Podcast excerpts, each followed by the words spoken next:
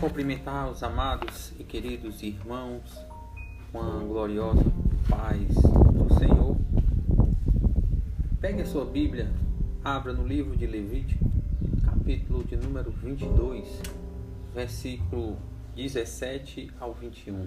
A palavra do Senhor fala assim: Falou mais o Senhor a Moisés, dizendo: Fala a Arão e a seus filhos e a todos os filhos de Israel e dize-lhes: qualquer que da casa de Israel ou dos estrangeiros em Israel oferecer a sua oferta, quer dos seus votos, quer das suas ofertas voluntárias, que ofereçam ao Senhor em holocausto, segundo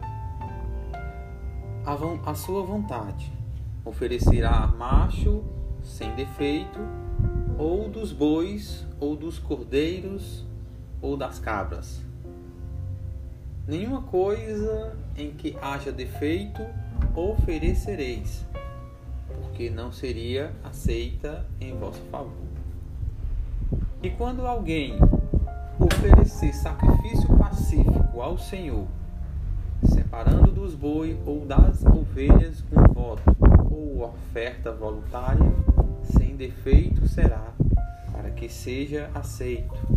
Nenhum defeito haverá nele. Hebreus capítulo 10, versículo 10. Pelo cumprimento da vontade de Deus, fomos santificados por meio do sacrifício do corpo de Jesus Cristo, oferecido uma vez por todas.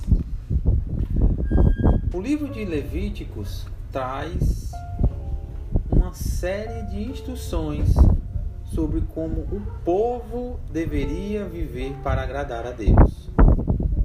Embora para nós ocidentais do século XXI, de cultura marcadamente humanista e liberal, pareça ser uma lista de exigências sem fim.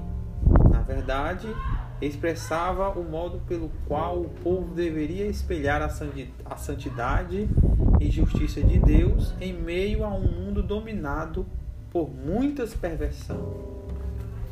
O texto da leitura de hoje dá orientação sobre as ofertas voluntárias alguém poderia apresentar a Deus.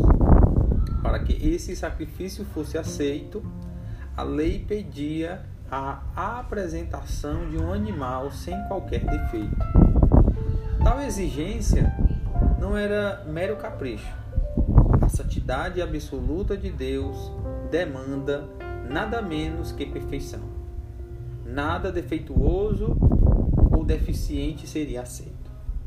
O padrão altíssimo dessa lei revelava também a incompetência profunda do ofertante.